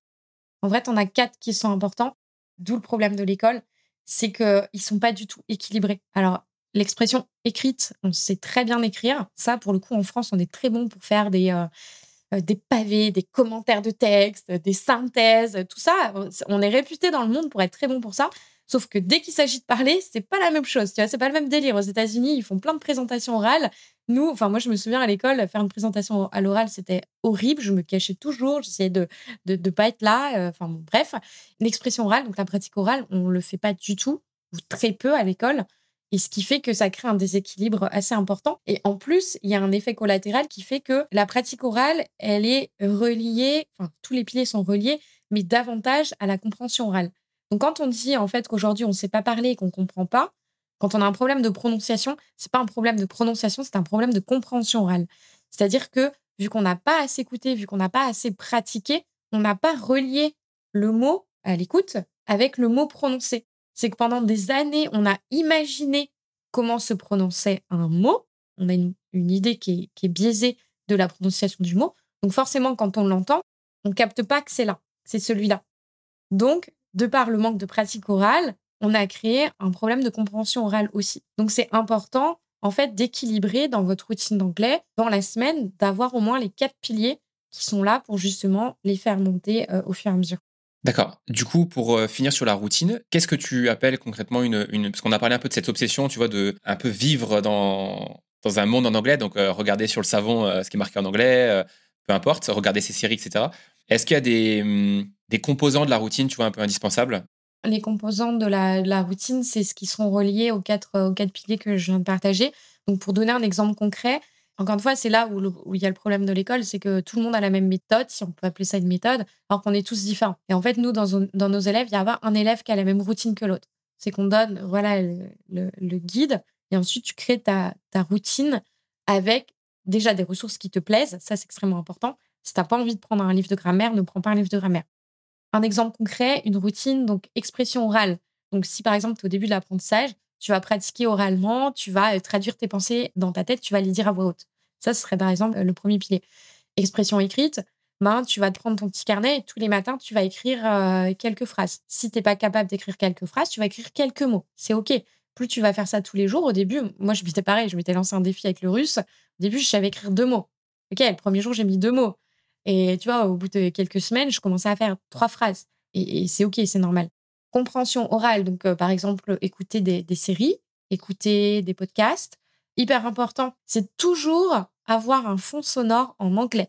Même si vous ne comprenez rien ou peu de choses, euh, en fait, on a l'impression que ça sert à rien parce qu'on n'a pas un résultat immédiat. Sauf qu'en fait, on va intégrer, on a, en fait, on a des neurones miroirs qui font que tu intègres euh, ce que tu entends. Sais, quand on dit, euh, Jim qui dit on est la moyenne des cinq personnes qui nous entourent, c'est parce qu'en fait, nos neurones miroirs intègrent notre environnement et le reproduisent. Et en fait, c'est la même chose avec les langues. Euh, pour vous donner un autre exemple, et je ne sais pas si ça t'est déjà arrivé ou si ça arrive aux auditeurs, moi, j'habite pas très loin de, la Belgique. Et en fait, mes jobs étudiants, à partir de 15 ans, j'ai commencé à bosser euh, en Belgique et je passais un mois, un mois là-bas, un mois ou plus. Et quand je revenais, je revenais avec l'accent belge mais c'était inconscient. J'avais pas fait exprès, je, je voulais pas. Je revenais et j'ai intégré et, naturellement, tu, tu, tu chopes l'accent. Donc, c'est la même chose avec l'anglais. Et donc, le quatrième pilier, compréhension écrite, eh bien, lire, la lecture, tout simplement. La lecture, et encore une fois, toujours jouer avec euh, le passif et l'actif. Donc, tu vois, tu as des moments où tu vas avoir, si on reste sur la lecture, tu vas avoir ton livre, ton petit calepin de côté, tu vas souligner des mots. OK, ça, je connais pas, ça, je traduis. OK, très bien. Et si tu es plutôt dans une phase un peu passive, bah, juste tu lis et tu te prends pas la tête à chercher le vocabulaire. Et c'est important d'équilibrer aussi ces deux-là. Parce que si tu fais que de l'actif, euh, tu vas te cramer, ça va être trop, ça va te dégoûter. Si tu fais que du passif, ben, tu n'auras pas la sensation de progresser parce qu'il faut quand même faire du jus de cerveau à un moment et aller tirer un peu euh, sur euh, la mémoire, etc. pour, pour avancer. Et quand tu équilibres les deux, eh bien, c'est le, parfait équilibre pour avancer. Bon, super. Je pense que là, les auditeurs ont une bonne idée un petit peu de comment euh, appliquer la méthode. Le dernier pilier qu'on va passer rapidement, je pense parce qu'on a quasiment, euh, on a beaucoup parlé en fait indirectement. Tu disais que c'était maintenir sa motivation sur le long terme. Du coup, si je comprends bien la, différence entre les gens qui durent et les autres, c'est surtout le, comme tu disais, le, pourquoi, la raison pour laquelle ils rentrent dans, le, dans la méthode en fait. Ouais, totalement. Il y a ça, c'est le point de départ. Donc, le levier émotionnel, trouver le bon moment euh, qui est pour soi, où tu es sûr de, de pouvoir t'engager euh, ensuite, extrêmement important, bah, s'entourer. C'est toujours la même chose, hein, on en revient toujours au même pilier. En entrepreneuriat, c'est la même chose. Euh, s'entourer, avoir des gens qui ont le même objectif, euh, une communauté bienveillante, des gens aussi qui sont là pour te botter les fesses, pour te dire OK, pourquoi tu n'as pas fait ça? et aller comprendre pourquoi. OK, peut-être qu'il y a un blocage qui est plus loin et on va aller le voir ensemble. Après, si tu le fais tout seul, tu peux t'en rendre compte, mais c'est beaucoup plus long. Moi, je sais qu'avant, je prenais pas mal de programmes en e-learning, de formation et tout. Maintenant, je le fais plus parce que je sais que c'est pas le plus efficace, c'est pas le 20-80 pour le coup. Donc maintenant, je prends tout avec des coachings parce que euh, la personne te met en effet miroir de OK, là ça bloque, eh ben on va aller voir euh, qu'est-ce qui bloque et on va le péter et le faire péter et ce sera plus rapide. Se donner un, objectif et une deadline qui font peur, enfin qui font peur, qui sont euh, entre les deux encore une fois, qui est pas en peur paralysante. Euh, par exemple, euh, quand je parlais du défi italien tout à l'heure, j'avais réservé mon voyage au bout des trois mois. Euh, je l'avais déjà bloqué, tu vois. J'avais réservé tout ce qu'il fallait pour y aller. Donc, je savais que dans tous les cas, j'aurais pas d'excuses. si dans trois mois, si je m'étais pas bougé les fesses avant, je me serais retrouvée là-bas. Et en fait, j'aurais été complètement nulle, j'aurais pas réussi à m'exprimer, ça m'aurait saoulée. Et voilà. Donc au moins, là, je me suis dit, j'ai la date, j'ai le, j'ai pas le choix en fait, je me bouge. et, tu vois, pendant justement ce, donc la période Covid, et en fait, ça faisait que ça pendant le séjour. Ok, ils fermaient les frontières, on pouvait y aller, on pouvait plus y aller, ça faisait que ça. Et ma motivation était aller au cycle. C'est qu'il y a des périodes où je, faisais un peu moins dans ma routine, ou même plus du tout, pendant quelques jours, parce que je me disais, putain, mais je vais pas pouvoir y aller. En fait, ça m'intéresse pas, tu vois. Moi, apprendre pour apprendre, c'est pas ça qui me stimule, c'est le voyage. Et trouver le truc qui vous stimule au bout de, du process d'apprentissage, c'est ça qui va faire que vous allez vous, vous motiver, quoi. Je reviens sur un peu les, challenges qu'on rencontre, donc pas forcément avant de commencer, mais quand on est dedans. Un des challenges que je pense la plupart des gens, des auditeurs ou même euh, des gens qui ont essayé et qui n'ont pas été au bout, c'est de se dire Ah, mais j'ai pas le temps. Lauriane, ta méthode, elle est géniale, mais j'ai pas le temps. Est-ce que 10 minutes par jour, ça suffit? Ou est-ce que on en revient à ce que tu disais avant, qui est si vous n'avez pas le temps, c'est que vous n'avez pas une raison assez forte. Et donc, essayez de pas vous prendre la tête avec 10 minutes par jour. Le faites pas du tout. Par contre, le jour où vous allez le faire, faites-le pour de vrai. Alors, 10 minutes par jour, clairement, c'est pas assez. Clairement pas. Dans la phrase je n'ai pas le temps, il y a plusieurs choses. Il y a soit c'est pas la priorité, et auquel cas, euh, oui, effectivement, euh, soit on va chercher le, pourquoi, soit c'est de la peur. En mode, j'ai pas le temps, mais je sais qu'il faut que je m'y mette, mais ah, j'ai peur et je vois pas non plus comment apprendre. En fait, il y a peut-être aussi beaucoup d'obstacles avant de, tu vois, de s'y mettre, dire, ben, je connais pas la méthode, j'ai testé plein de trucs, ça fonctionne pas, euh, je suis nulle. Et, c'est intéressant d'aller détricoter le je n'ai pas le temps avant de tout de suite catégoriser la personne. Donc, euh, concrètement, en termes de, temps, moi, ce que je recommande, c'est vraiment le minimum du minimum, 30 euh, minutes par jour, mais ce n'est pas 30 minutes assis à votre bureau, euh, c'est plusieurs créneaux dans la journée. Ce qui est clé, en fait, dans l'apprentissage, c'est la répétition. Donc, si vous faites 10 minutes le matin, 15 minutes après, le soir, vous reprenez 10 minutes, on se rend compte qu'en fait, les 30 minutes, elles sont facilement atteintes 30 minutes dans une journée, il y a bien des moments où tu vas aux toilettes, c'est pareil, c'est des moments que tu peux optimiser. Euh, c'est bête, mais vraiment, tous les moments euh, comme ça, tu vas aller les chercher. Euh, je ne l'ai pas dit en premier parce que généralement, ça fait peur. C'est que généralement, nos élèves arrivent facilement à 1h30 par jour. Et encore une fois, c'est pas 1h30 à son bureau et c'est 1h30 où tu as des phases actives et des phases passives. Donc, par exemple, dans l'1 1h30, tu vas sans doute avoir des moments où tu vas juste écouter des podcasts en anglais dans tes trajets en voiture, pendant que tu vas courir pendant que tu fais la vaisselle, pendant que tu fais à manger. Tous ces moments-là, en fait, ils vont être optimisés. Et c'est pour ça qu'on parlait tout à l'heure d'immersion et d'obsession. C'est que chaque moment, tu vas les optimiser. Donc, tu vas peut-être avoir 30 euh, minutes d'actif dans la journée et une heure de passif. Ouais, donc ça, paraît beaucoup plus réalisable parce que c'est sûr que quand tu dis le, chiffre en valeur absolue, je pense que les auditeurs se sont mis les mains sur les oreilles en mode Ah non, une heure et demie, c'est trop, j'ai pas le time. Mais comme tu dis, en fait, euh, si on compte tous le temps qu'on pas qu'on perd, mais en tout cas sur lequel on peut intégrer du, travail passif, on a une heure et demie par jour. On a même une heure en fait, parce que comme tu disais, il y a 30 minutes au moins 30 minutes d'actif, donc euh, on a tous au moins une heure, euh, un trajet, la vaisselle, le sport. Euh. Les réseaux sociaux. Je sais pas comment vous vos réseaux, mais c'est affolant quand tu vois le temps que tu passes sur les réseaux.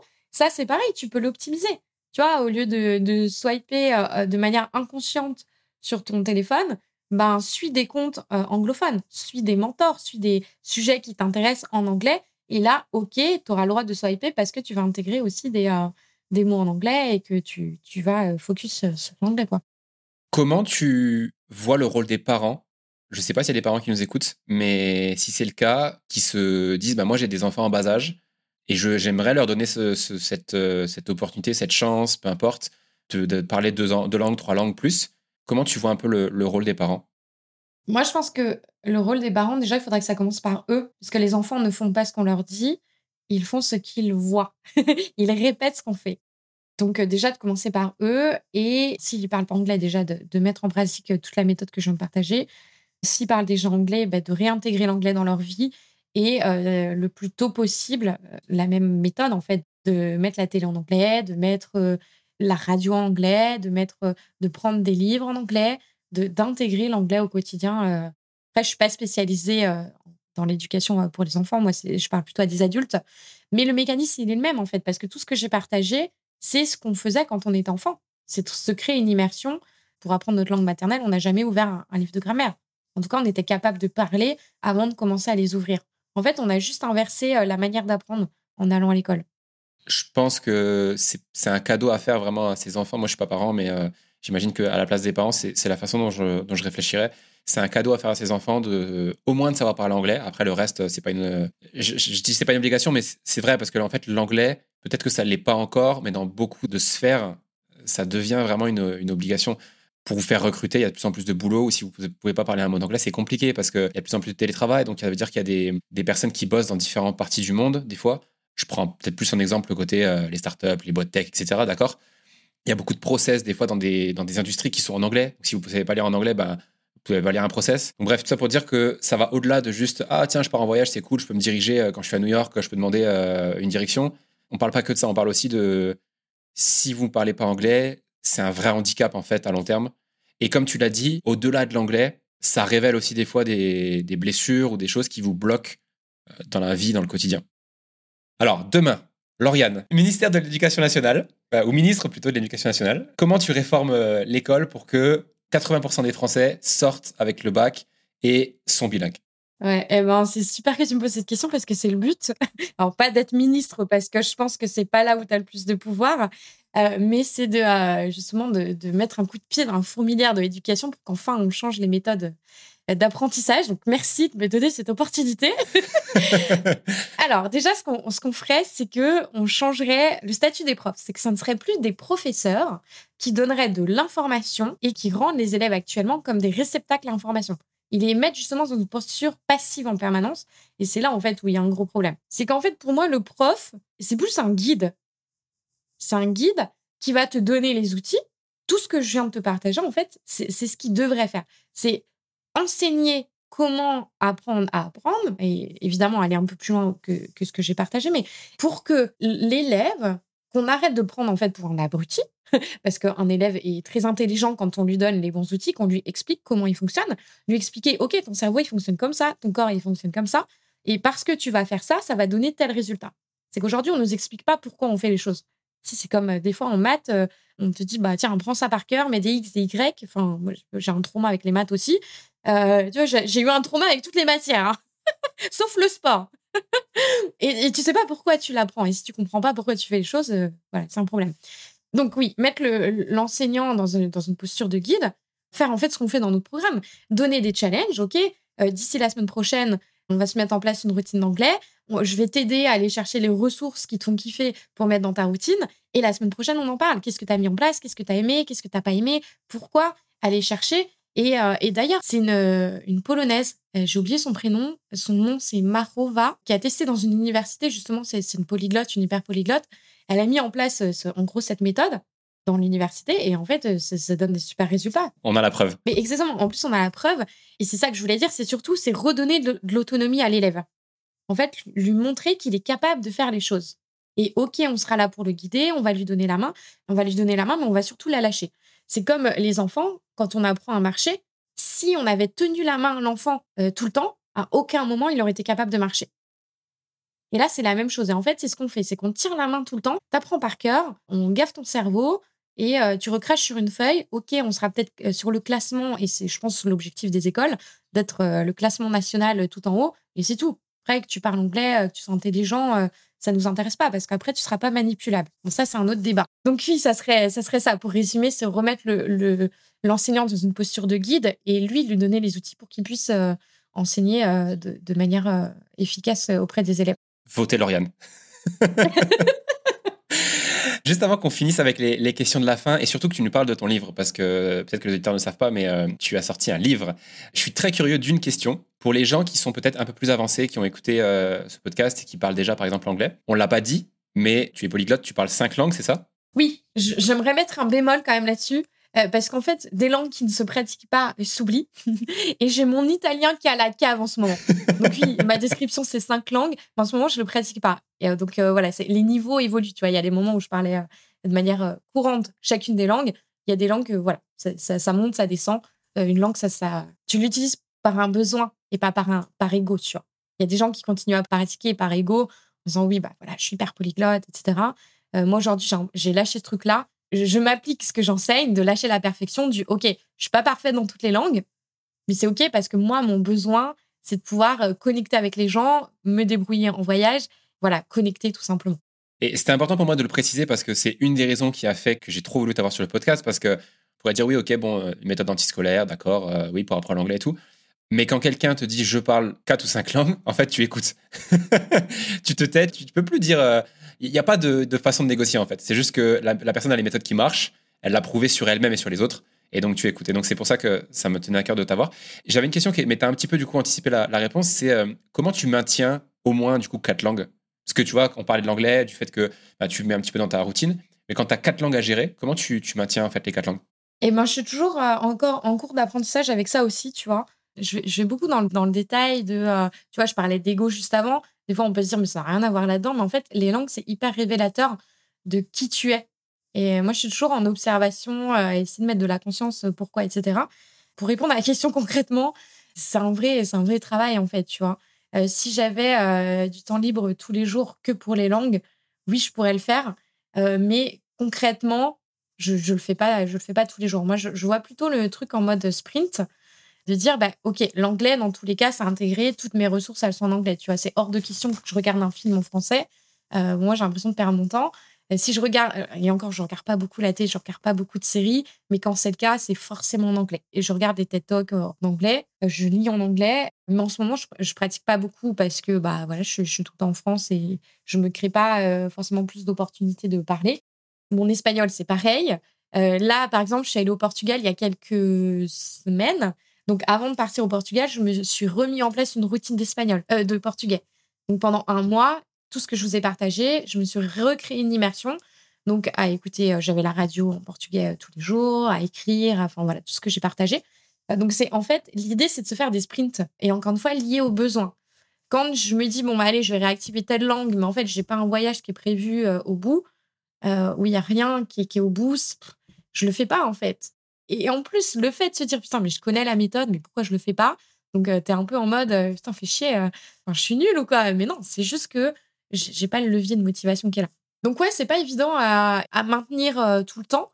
Après, tu as d'autres personnes qui sont sans doute, euh, d'autres polyglottes qui sont sans doute pas d'accord avec moi. Euh, je sais pas quel est leur point de vue, mais moi, je, considère, alors je sais pas si c'est une croyance encore, mais je considère que je suis pas forcément spécialement douée dans l'apprentissage dans les langues. Ok, j'ai compris cette méthode, je la mets en place. Pour moi, c'est hyper mécanique tout ce qu'on a partagé. Euh, il n'y a pas un talent. Et justement, j'ai l'impression que je, perds vraiment euh, assez rapidement. Donc, euh, donc ouais, par moi, je me suis dit, mais merde, je, je, je, peux pas tout garder, mais en fait, ça dépend où tu mets ton focus. Moi, en ce moment, je encore une fois, je, m'intéresse à plein de choses. Je suis hyper curieuse, j'apprends plein de trucs. Et il y a un moment, je ne m'autorisais pas à me former sur d'autres sujets. Parce que je me dis, mais non, je veux pas perdre mes langues, parce qu'en plus, je, je, suis la fondatrice du marathon des langues, donc as un peu le syndrome de l'imposteur à dire, non, mais attends, je, je, dis que je parle plusieurs langues, donc il faut que je les maintienne. Et à un moment, j'ai lâché ça et je suis encore en train de travailler là-dessus, à me dire, mais non, en fait, euh, t'as pas à être parfaite dans toutes les langues que tu parles parce que tu es la fondatrice du marathon des langues. C'est OK. Et si je fais que ça, je fais plus rien à côté. Complètement. Je trouve que c'est même une preuve d'intelligence en tant que personne, en fait, de, se détacher de cet ego de euh, parce que je suis la fondatrice de X, alors je dois toujours euh, être parfaite à ce niveau-là. Ça ne veut pas dire que la méthode ne marche pas et ça ne veut pas dire que tu n'es pas capable de l'appliquer, comme tu disais, là, sur un sprint d'un mois pour retrouver ces capacités-là. Ou même si demain tu disais, dans, dans, six mois, je, suis capable de parler, par exemple, chinois, que tu appliquerais la même méthode, etc. Mais d'être capable de se détacher de la méthode et d'en sortir en tant que qu'être, c'est un outil en fait. Ce que tu disais au tout début, c'est que ça doit rester un outil et pas juste. Euh, ne doit pas juste être la représentation de, son entreprise, quoi. Ouais, c'est hyper intéressant quand tu commences à creuser ça parce que, encore une fois, c'est révélateur. Quand, euh, je vous fais un petit euh, confessions intimes. tout au début, quand j'ai, quand j'ai commencé, à, tu vois, me, à me dire, mais j'étais nulle en, anglais à l'école, j'étais, c'était le calvaire, le calvaire pour moi d'apprendre des langues. Et quand je me suis dit, non, mais je vais trouver la manière de le faire, en fait, c'est moi, j'avais une peur qui était énorme. Moi, c'est même pas une peur, c'est une émotion. C'est que je me sentais toujours moins intelligente que tout le monde. Pour moi, ça a été l'outil qui a fait. Je me suis dit, OK, il faut que je prouve, que j'aille chercher la reconnaissance des parents à l'époque, de regarder, en fait, je suis intelligente, je peux, je peux apprendre plusieurs langues. Donc, encore une fois, j'avais pas conscience de ça à l'époque. C'est ce qui m'a permis d'en arriver là. Et quand j'ai compris pourquoi je faisais les choses, pourquoi j'allais chercher cette reconnaissance, ben en fait, ça s'est libéré en mode, mais non, mais en fait, arrête d'essayer d'être parfaite, on s'en fout. T'as rien à prouver à personne, ni à toi, ni aux autres. Et c'est là où je me suis reconnectée à, OK, pourquoi vraiment aujourd'hui j'ai envie de parler des langues? C'est juste que j'adore parler avec les gens, j'adore me connecter, j'adore quand je voyage. C'est ça qui fait ton voyage, c'est les gens qui font le voyage. Et tu vois, souvent on me demande c'était quoi le plus beau voyage Alors oui, je suis partie à New York, oui, je suis partie en Australie. Alors oui, ça peut être impressionnant. Sauf que mon plus beau voyage, ça n'a pas été ceci. Ça a été euh, mon voyage au Mexique. Pourquoi? Parce que euh, j'ai eu euh, des relations avec des gens. Enfin, j'ai rencontré des personnes qui étaient juste incroyables. Je me suis fait des amis, des Mexicains. Et eux, ils sont très à s'intéresser aux gens. Ils sont pas aussi individualistes que nous. Et j'ai adoré parce que justement, il y avait ce côté humain et la langue te permet ça. Si tu parles pas la langue, tu peux pas vivre. Tu vois, tu peux pas être dans l'émotion du moment avec la personne. C'est ça qui est important. Aujourd'hui, c'est ça qui est important pour moi. En fait. Merci d'avoir partagé ton ressenti. Non, mais c'est vrai, c'est cool. C'est toujours cool d'avoir les ressentis profonds des, des gens. Est-ce que tu peux nous parler un peu de ton livre qui sort, alors pour les auditeurs, qui sort aujourd'hui? Oui Exactement. Donc, je ne sais pas si on verra l'image, mais je le montre quand même. Donc, le livre, c'est Parler anglais en six mois, pas en dix ans. La méthode antiscolaire pour débloquer votre oral. Donc en fait, ce livre, c'est le condensé de tout ce qu'on enseigne depuis 2017. Enfin, je dis on parce que maintenant on est toute une équipe, mais que j'ai commencé à enseigner dès le début. C'est toute la méthode qu'on enseigne, justement, tout ce qu'on a partagé euh, aujourd'hui pour débloquer votre oral. Le livre, si vous l'achetez, vous verrez qu'il n'a pas, il est assez anticonformiste. Vous n'avez pas retrouvé les codes de l'école. Ça va pas être bleu avec des petits drapeaux anglais partout. Parce que justement, euh, je veux redonner du, du sexy à la langue, tu vois quand on parle anglais, quand on dit anglais, on a souvent ce souvenir de l'école qui est, oui, bah, l'anglais, euh, c'est pas forcément euh, très glam. Et là, c'est orange, ça pète, c'est. voilà, pour moi, ça va. C'est pour démontrer qu'on va au-delà de simplement parler, parler une langue, en fait. Ce livre, il va vous permettre quoi? Il va vous permettre de mettre en place justement la routine d'anglais, de lever vos blocages émotionnels. Encore une fois, un livre, c'est pas magique. Hein, on a tous les principes. Après, si tu mets pas en application et si vraiment le blocage il est très profond, il faut toujours se tourner vers quelqu'un et se faire accompagner. Mais ça vous donne les clés. Et euh, pour moi, ce livre, euh, c'est euh, le, démarrage, c'est la clé pour pouvoir justement commencer à mettre un coup de pied dans cette fourmilière de l'éducation pour pouvoir faire que notre méthode d'apprentissage, cette méthode d'apprentissage devienne la norme dans l'enseignement des langues en France. Génial. Donc les amis, allez acheter le livre de Lauriane et supporter le nouveau parti pour les langues. Non, sérieusement, euh, si vous l'épisode vous a, vous a plu et, et moi j'ai trop kiffé parce que tu as partagé beaucoup, beaucoup de choses dans le détail, dans la méthodologie, etc. Euh, ce qui, pour rappel, il y a des choses qui sont payantes quand même. Dans, dans, c'est comme ça qu'une entreprise fonctionne. Euh, donc, merci d'avoir partagé autant de, choses. Et voilà, si les auditeurs veulent mettre en application, aller plus loin, mettre un pied dans la, dans la porte, je vous conseille vivement d'aller, d'aller voir le livre de, de Lauriane. Je te propose qu'on finisse avec les, questions de la fin pour te libérer parce que tu as une journée très chargée. Euh, si tu pouvais dîner avec une personne morte ou vivante, ça serait qui? Ça serait Alexandra David Neal. Euh, en fait, c'est une, c'est une Française. Elle est née dans les années 1870. Euh, Pour moi, c'est une femme extraordinaire. C'est une exploratrice, écrivaine, journaliste, chanteuse d'opéra, féministe. Il y a plein, elle a plein de qualificatifs. Et en fait, ça a été la première femme euh, occidentale à avoir été reçue par un Dalai Lama. Entre autres, elle a réalisé un exploit pour lequel elle est, elle est reconnue. C'est qu'elle est rentrée, entrée secrètement à Lhasa, la capitale du Tibet, déguisée en mendiante tibétaine. À cette époque, je sais pas si tu te rends compte, mais en 1800, la place des femmes n'était pas forcément. Euh, enfin, voilà, je rentre pas dans le détail. Et, une personne qui a vécu jusqu'à l'âge de 100 ans. Et elle a vécu des expériences juste incroyables. Elle a un livre qui s'intitule Voyage d'une Parisienne à Lhasa. Et moi, j'aime bien ce genre de profils euh, qui sont euh, assez anticonformistes, qui vont à l'encontre des règles euh, et qui font des choses juste extraordinaires. Tu vois, je dis souvent, si tu veux avoir des résultats différents des autres, ben, arrête de faire des choses ordinaires. Et tu vois, cette, cette femme, pour moi, représente, représente tout ça. Et surtout, à cette époque, ça serait tellement intéressant de savoir, mais comment tu te confrontes encore plus à la société où c'était encore plus fermé euh, qu'aujourd'hui. quoi. Puis le niveau de courage qu'il fallait pour faire ce genre de, choses, parce qu'on ne parle pas de courage, euh, de petit courage, on parle de, danger de vie ou de mort pour ce genre d'expérience et d'exploration. quoi. Tout à fait. Sauf qu'elle a suivi sa boussole intérieure du euh, fuck tout le monde et moi j'ai envie de faire ça, je le ferai. Et c'est ça qui me fait vibrer. Et, tu vois, quand on voit, alors je sais pas si c'est un lien de cause à effet, mais tu dis qu'elle décède à l'âge de 100 ans. En fait, elle a juste euh, nourri son énergie au travers de choses qui la remplissaient, en fait. C'est assez fou, ouais. Est-ce que tu as une euh, croyance impopulaire? Euh, Oui, je sais pas si c'est impopulaire, mais c'est un truc que j'ai capté cette année. C'est qu'en fait, c'est dans le rien qu'on fait le plus. Ce serait pas le bon terme faire, mais qu'on être, plutôt prendre le terme être. Euh, c'est qu'en fait, aujourd'hui, on est dans une société où on fait, on fait, on fait, on remplit nos journées, on n'arrête pas, on est toujours en train de. Voilà, on est à 100 000 à l'heure. Sauf qu'en fait, quand tu t'arrêtes, que tu mets des moments de rien, c'est là où tu intègres des choses, tu assimiles. D'ailleurs, on en parlait en off juste avant, euh, ou quand tu fais par exemple des retraites, ou tu vas à des séminaires, etc. C'est extrêmement important d'avoir une période après de quelques jours où tu fais rien. Euh, tu prévois pas de remplir parce qu'en fait, c'est là où tes connexions neuronales vont se faire, les connexions, les clics euh, vont se faire. Sauf que le rien faire n'est pas accepté dans notre société actuelle. Quelqu'un qui ne fait rien est mal considéré. Je vais donner un exemple concret. Quand tu as quelqu'un qui te dit dans un groupe, bah toi, qu'est-ce que tu fais? Tu vois, tout le monde s'interroge, euh, sur, enfin, se pose la question. Si tu as quelqu'un qui dit, bah moi, je suis chômeur, tu vois qu'il y a un malaise. Les gens vont pas forcément s'intéresser à la personne. Ah, ok, mais qu'est-ce que tu faisais avant? Euh, Pourquoi tu en es là? Etc. Ça ne veut pas dire que la personne ne vaut rien. Peut-être qu'elle est juste dans un moment de transition de vie. Et les gens, à l'inverse, qui travaillent énormément, qui bossent comme des oufs, ils sont hyper valorisés. Et ce pourquoi on a énormément de présentéisme en France. Ok, j'ai terminé mon boulot, j'étais hyper efficace, mais en fait, je vais pas partir à 15 heures. Qu'est-ce qu'ils vont dire? Ah, Je vais rester deux heures de plus, trois heures de plus au bureau euh, pour dire que je suis là.